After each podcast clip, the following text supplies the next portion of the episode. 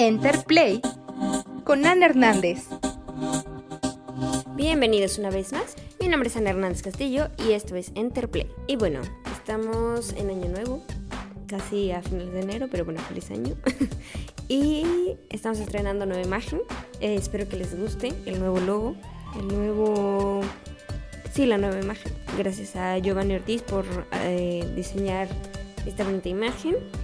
Y pues nada, eh, vamos, a hacer, vamos a esperar ser más consistentes este año con, con, la, con el podcast, con hablar de más cosas, de más películas, de más cositas que nos gustan.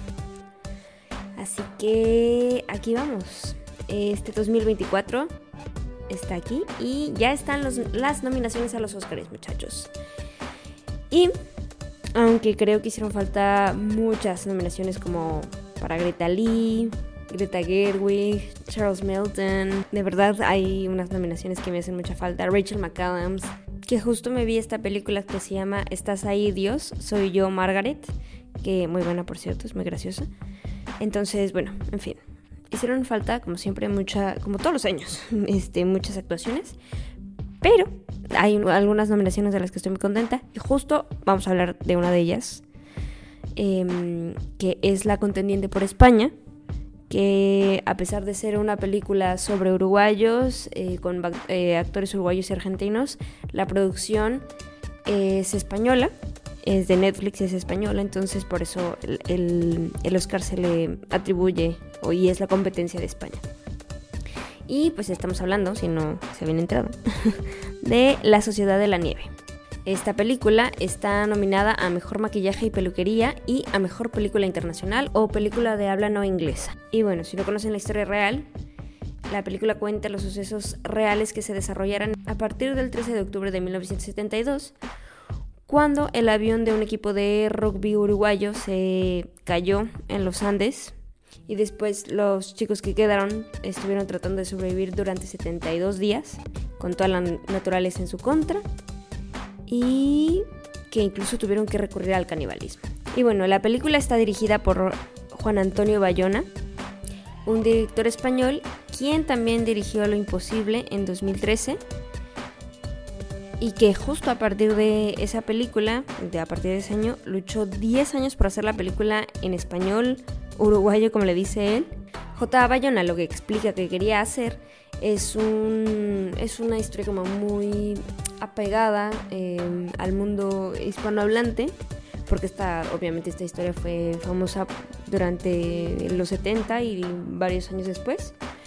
Entonces lo que él quería hacer era como retratar la cultura, la historia, o sea, como todo el contexto social que tenían los chicos que sobrevivieron eh, para poder como ser mucho más apegado a la realidad que ellos vivieron durante pues toda esta travesía que pasaron en los Andes.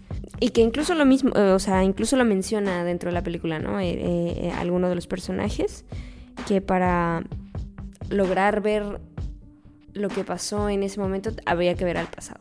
Y sí, claro, muchas cosas, o sea, se empieza obviamente desde un momento clave, que es cuando están entrenando rugby y tal, y los chicos que, que juegan rugby se nota quién es, cuál es la fortaleza de cada quien un poco, y ya después en el accidente se va se va reflejando cuál era la fortaleza de cada quien.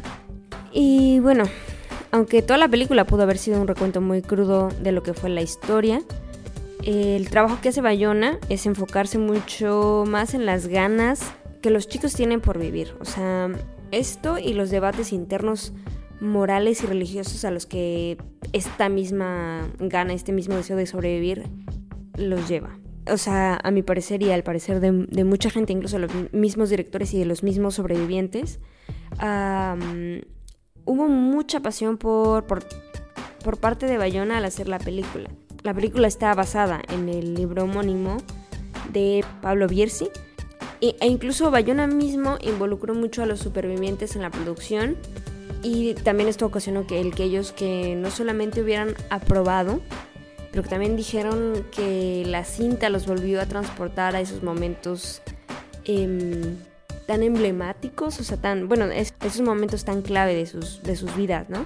Eh, incluso también eh, varios de los supervivientes tienen cameos en diferentes partes de la película, unos en el bar, unos en el aeropuerto, unos al final de la película como médicos, o sea, eh, es muy bonito como todo, cómo se involucró todo, supervivientes, actores, el director, o sea, Bayona también lo que hizo mucho fue impulsar una relación entre los actores y los personajes que ellos mismos, o sea, que ellos estaban interpretando, para pues incluso haber una, que hubiera una cohesión ahí, lo cual me parece muy bello porque pues eso es una forma muy honesta y pues la gente que no logró sobrevivir pues obviamente no, no se comunicó con, con, con sus personajes, pero se, se, se encontraron con las familias de ellos, Em, incluso fueron a las casas, los cuartos de, las personas que no, que no lograron salir de, las montañas.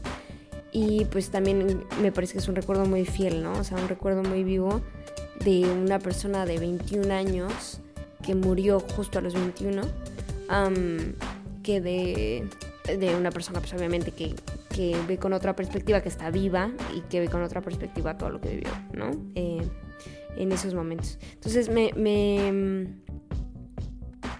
me gustó mucho esta, este, sí, lo, lo, involucrado que estuvieron eh, cada quien en su parte eh, y los, los, supervivientes.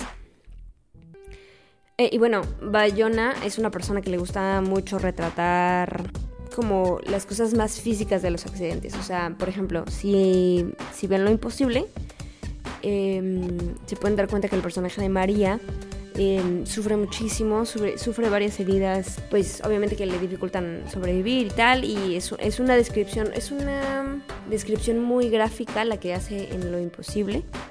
Bayona lo que hizo trató de retratar mucho el, sufrimiento físico de la gente en la parte del accidente, o sea, las imágenes del avión partiéndose, abriéndose en pedazos, de la gente saliendo volando, pues obviamente pues es muy fuerte, pero creo que la parte más difícil y que es la parte que, mejor logró y la parte que por yo creo que la gente se, siente muy atraída por esta película es la de representar los debates después de estar pues días atorados en la montaña, de cómo los afectó, eh, cómo decidieron llegar a ese punto en el, en, el de, en el que tenían que comer o morir.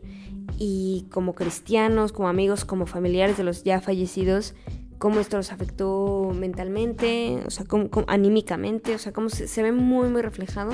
Y es algo mm, de lo que me gusta mucho porque es, es algo no tangible, pero es algo que, que, que, o sea, es, es, la esencia de la película también, ¿no?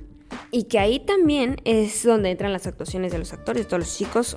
Eh, creo que todos los chicos tienen un mérito, pero obviamente nuestro personaje principal pues es Numa Turcati, que es interpretado por Enzo Bogrinzik y que obviamente pues también le da una voz a quienes no sobrevivieron el accidente, ¿no? Pero que de igual forma ayudaron a los, a los que sí sobrevivieron. Y esto es algo que cabe destacar mucho porque es gracias a ellos, a los, a los, los vivos le deben la vida a quienes murieron. O sea, esto es también la huella de todo el filme. Y también es algo que, que recalcan mucho los supervivientes en la vida real. O sea, cuando cuando dicen que vieron la película, pues obviamente dicen pues que, que, se, que se sintieron presentes y tal, pero recalcan mucho que, sienten que sus amigos volvieron a la vida y eso es algo como súper remarcable. O sea, de verdad, esta, esta película está llena de, de, momentos cómicos, o sea, de algunos momentos cómicos, obviamente no son todos, pero tiene algunos momentos cómicos, algunos momentos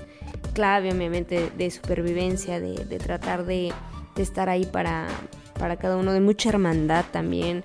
Y no sé, yo creo que me enamoré muchísimo de esta película. Al final es, está hecha por personas que aman la vida, que, que, que, que están, o sea, sí, que, que están enamorados de la vida de alguna forma. Y por personajes que, que no sabían que estaban enamorados de la vida hasta ese momento que les tocó, ¿no? Yo creo que eso es, eso es algo esencial de la película y que lo transmite perfectamente. Mm, tiene muchísima pasión, muchísima huella y, es algo que me gusta muchísimo de la, de la película. Y bueno, el final, como se pueden imaginar, es súper emotivo, e incluso gracioso por partes, pero no llega a quitarle lo respetuoso a los difuntos, que es algo también muy, una clave también muy importante. O sea, los difuntos están, son honrados, em, obviamente son importantes para, o sea, literalmente fueron importantes para cada uno de, de todos ellos. Y porque de una u otra forma pues, son parte de, de, los supervivientes, ¿no? O sea, sin, sin llegar al logor ni nada así. Y bueno, al final el poder de la película es hipnotizante. La fe, la esperanza, la pasión por la supervivencia es algo que vale mucho la pena ver de esta cinta. Es muy, muy emotiva y, por eso la recomiendo mucho. O sea, el esfuerzo tanto de los actores como del director, o sea, 10 años peleando porque esta película se, se, hiciera en español. Tienes muchísimo su mérito porque, mm, pues sí, al final es una cosa que no todos los directores pueden hacer. O sea, hay un millón de películas de Hollywood que se han hecho en inglés solo por hacerla, solo por poderse hacer y, la lograron hacer en español. O sea, de verdad. Y estar insistiendo en 10 años en, en hacer películas así. O sea, incluso Bayona mismo. O sea, él ha, él ha dicho que no, que él se metió a. Él se metió a hacer varias cosas. O sea, él dirigió dos episodios del Señor de los Anillos de Amazon. También dirigió Jurassic World, El Reino Caído, para, para poder solidificarse como, como director. O sea, lo imposible ya lo había hecho. O sea, trabajó con Naomi Watts, Tom Holland, o sea, Iwan McGregor, o sea, nombres de una talla muy gorda en, en, ese entonces, pero pues obviamente tuvo que solidificar más su nombre para que se creyera en su visión, se creyera en que esta iba a ser una gran película y lo fue realmente. O sea, es una película súper emotiva, son dos horas que mm, en el, en el que ves que pasan muchas cosas, o sea, ves cómo es, o sea, desde el aspecto un poco social de Uruguay de los setentas hasta eh, tres meses después, que son las navidades en, en, Uruguay y, el rescate y todo. O sea, es, es, una, es una película que se nota que está hecha con mucha pasión y yo sé que es una palabra que he usado mucho en estos minutos, en estos 15 minutos que, he estado hablando, pero realmente creo que vale mucho la pena. Eh, el maquillaje, o sea, con razón fue nominado, o sea, muchas de las escenas fueron grabadas en los Andes y también una de las cosas más, pues, magníficas que se hizo fue grabar en orden cronológico, ¿no? Entonces, pues, obviamente primero se grabaron las escenas de, de el avión, del aeropuerto y tal, del aeropuerto y después del avión y tal. Y después obviamente ya cuando hubieron perdido peso, cuando se reencontraron y, e incluso Bogrinsic ha recalcado mucho en este aspecto, ¿no? Em, ellos, eh, bueno, en, los ensayos estuvieron conociéndose mucho y ya, ya cuando estaban en la película pues obviamente ya no tenían que actuar porque había muchas cosas que, que, ya lo estaban sintiendo, ¿no? Y una de las cosas que sentían además del frío era el hambre, porque pues o sea, los actores también perdieron muchísimo peso para poder pues, representar más fielmente, ¿no? O sea, como todo este desgaste emocional, psicológico, psiquiátrico em, que, se ve en la película. En fin, yo creo que es una gran película. Por favor, véanla. Es en español. Es eh, por actores latinoamericanos.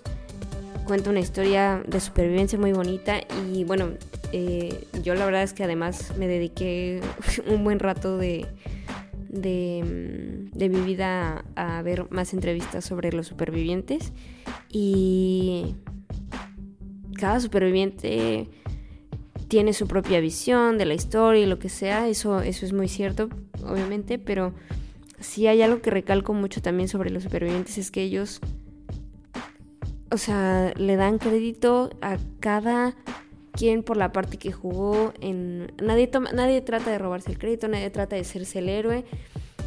Cada quien tiene su humildad y eso es algo que también yo creo que que por lo mismo, por lo vivido, se ve reflejado tanto en la historia como en la película, como en, en, todo lo que, lo que rodea toda esta, esta narrativa. ¿no? Em, creo que mucho, mucho se debe como a, lo, a lo, vivido ah, por ellos, obviamente, pero cómo lo tomaron ellos después, la filosofía que ellos, que ellos tomaron después de haber sobrevivido tanto. Entonces, sí, creo que, creo que vale mucho la pena ver esta película. Eh, vale mucho la pena mm, escuchar lo que dice cada sobreviviente, porque la verdad son, son yo creo, unos ejemplos bastante fuertes para seguir. Y, y sí, y, dale, y vale mucho la pena cada aspecto de esta historia. Tendría que yo leer los libros, eso sí no los he leído para nada. Yo conocí esta historia, eh, alguna vez me topé con la historia. Y hay dos películas además, eh, una mexicana que se llama